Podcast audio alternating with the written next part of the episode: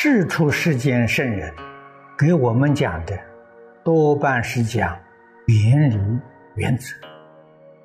这些话里面意思很深很广，要细心的去体会，要在生活里面去实践。从实践当中啊，你会有更深的观察。然后才晓得，古圣先贤典籍之中，字字句句含无量义，才能够体会佛所讲的一切法博大精深。事出世间法，不在知解，在独行，你要真干才行。你知道很多，理解很多，自己没有去做，这个不行。不但不能帮助别人，也没有办法自己的真实受用。明白这个道理之后，我们就会真干。佛法大家要记住，佛法要信，不要说，说是空口说白话，你一定要把它做到。做到之后，经里面所讲的义理，你就体会到了。一定是在生活实践当中体会佛讲的真实义。你能体会到，那就叫正啊。正如有情有生，前生是怎么回事情呢？是你做到的功夫不一样。你做的功夫浅，你体悟的就浅；你做的功夫深，你所体悟的也深。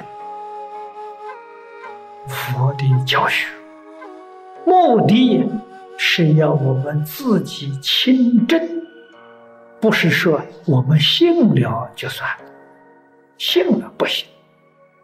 佛法修学有四个阶段。叫信解行证四个阶段，你信了以后啊，要了解，对于佛所讲的理论方法，你都要明了。明了之后啊，你要行，你要依照这个方法理论呢去做，然后证明你所信的、所解的是真实不虚。证什么呢？就是用实际的形式证明佛所讲的信解是真的，这个不是假的，这个才叫真实的教学，并不是说佛所讲的我们相信了就完了了，不如此，一定要自己亲自去证实，学佛。最重要的就是向佛学习，经教里面所教导我们，我们要真干，要通达，要理解，在日常生活当中要做到端正心态，改变我们的思想，改变我们的想法看法，这叫真学佛，这叫真实受用。真干就是你要把你所学的要落实，你要真正去做到，那个功德利益你才真正得到，真正能生法喜。这个法喜超过世间任何的喜乐，你就不会动摇了。